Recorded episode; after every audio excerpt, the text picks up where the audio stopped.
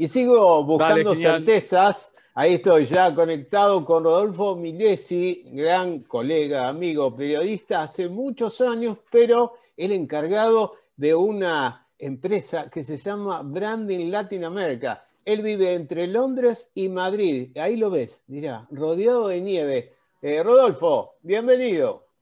Hola, hola Andrés, ¿cómo estás? Eh, espero que se escuche bien. Estamos aquí en medio de la calle, en medio de la nieve, porque mira lo que es, para mostrarte un poco cómo amaneció hoy Madrid, una nevada histórica que no se ve en 70 años, según algunos registros. Increíble. Eh, esto es increíble, sinceramente. ¿eh? Este es eh, la esquina de mi casa, un, barrio muy elegante, se llama Salamanca, el barrio de Salamanca, que amaneció con, con gente más que caminando, en trineos, en, en esquís, eh, y algunos ahora que también sacaron el jeep de los garajes, o sea que no hubo mucho viaje de nieve, pero sí hubo mucho nieve en Madrid. Qué, qué, cosa extraña, ¿no? Bueno, ¿cómo estás viviendo todo este tiempo? Vos que justamente tenés tu oficina de trabajo tanto en Londres como en Madrid, con tu familia, por supuesto. Digo, todo este tiempo, eh, ¿cómo lo llevaste? Y bueno, y desde hoy para adelante, ¿cómo lo ves? Bueno, es un momento donde es muy difícil planificar.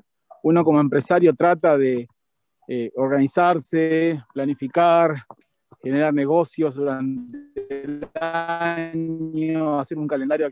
Estamos en día a día ahora. Eh, las cosas que el marketing eh, son muy cambiantes y, y, es por eso que, bueno, yo también tuve que tomar medidas como empresario, como emprendedor.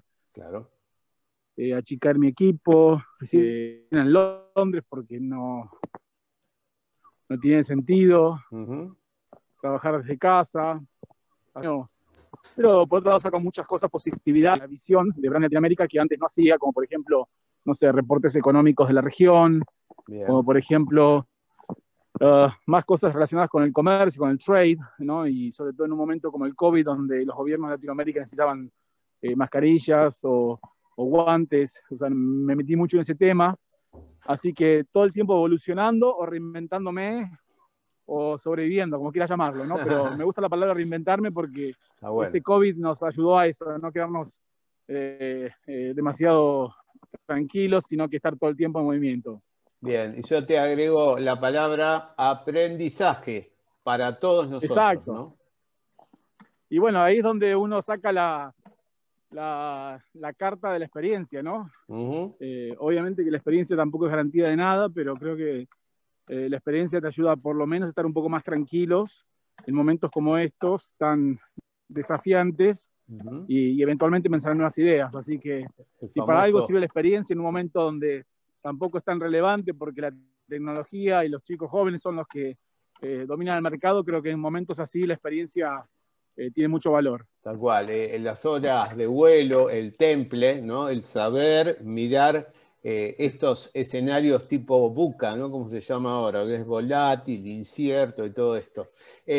Rodolfo, contanos qué estás haciendo ahora como proyecto, más allá de tu reinvención y tu estar, obviamente, en este escenario tan inquietante, digamos, tu actividad con Branding Latinoamérica, algo nos diste alguna punta. ¿Cómo sigue? ¿Qué tenés planificado para este 2021? Mira, lo que veo es, por un lado, mayor presión de mi parte como dueño de la empresa, el meterme más en lo digital. Eh, porque es una parte donde por ahí nosotros no teníamos tanto foco. Era más eventos, era más giras de inversiones, eh, prensa. Eh, pero hoy por hoy lo digital es clave. Estoy tratando de reacomodarme en ese sentido y lo que veo es que de las cuentas que tenemos hoy, que son muchos menos que en otros años, eh, la mayoría son de tecnología. Bien. Así que estoy apuntando mucho al tema tecnológico, a la eh, posibilidad de estar más en contacto con emprendedores innovadores de Latinoamérica para que puedan expandirse al mundo ahora que es clave la comunicación digital y es ahí donde podemos ayudar. Mira qué bueno. Bueno, decinos dónde te buscan, dónde te conectan Arroba Branding Latinoamérica, justo recién hace media hora hice un live eh, por Instagram.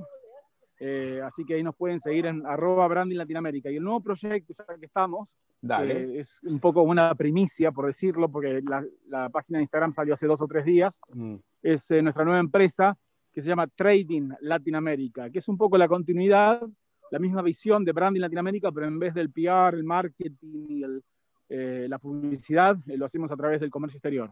Bien, bien, perfecto, perfecto. Por último, contame eh, cómo está Madrid, más allá de la nieve, ahí está tu familia. Digo, ¿cómo, ves a la gente, la sociedad con toda esta ida y vuelta de la segunda etapa del virus? Bueno, ¿cómo eh, sentís vos a la gente que está junto a vos? Mira, lo, que puedo decirte es que está, a, mi entender, porque estuve en Madrid, digamos, varios meses ya a esta altura, más tranquila que en abril o en, mayo, cuando explotó todo, o en marzo, abril, digamos, que fue todo sorpresa, los hospitales no estaban preparados, la gente tampoco, los médicos, sobre cómo recibir a los pacientes. Así que por un lado hay, eh, sí, un nivel de, infecciones todavía alto, mm. pero por lo menos más experiencia para Y lo que debo decir también es que las del gobierno nacional eh, han privilegiado la, apertura de restaurantes, de bares, de lugares públicos, siempre y cuando se cumplan, eh, bueno, la distancia social y todo ese tipo de, de obligaciones. Y te digo la verdad, si hay una razón por la cual Londres, que es la ciudad donde vivo hace 19 años, está en el estado que está en cuanto a infectados y en cuanto a gente que está lamentablemente falleciendo, mm. es porque en el mercado británico Boris Johnson no fue demasiado eh, determinante y, fuerte en su discurso en cuanto al uso de mascarillas. Eh, mucha gente que todavía se pregunta si las mascarillas eh, son relevantes o no, y lo que te puedo decir es que sí, porque aquí en Madrid todo el mundo, hasta con nieve, está con mascarillas.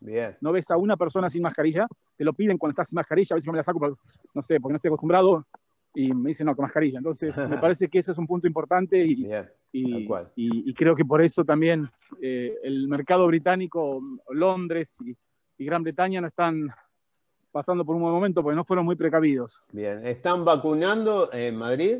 ¿En toda España, digo?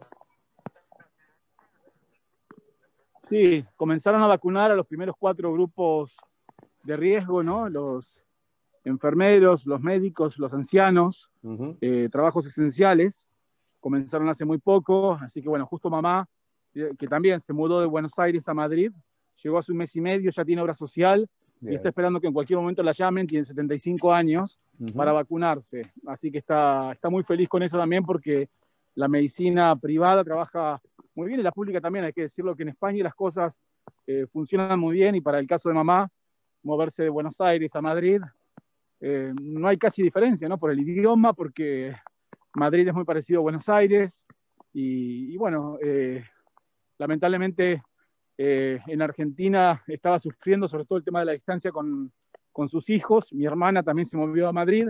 Mi hermano vive en Londres, pero en cualquier momento lo convencemos. está muy bien, está muy bien. Rodolfo, te agradezco todo este tiempo, esta info. Por supuesto, verte es una gran cosa, una gran eh, alegría y más si, bueno, podemos dialogar un ratito. Así que un fuerte abrazo. Lo mismo y te agradezco que me hayas eh, convocado, te agradezco el apoyo de todos estos años.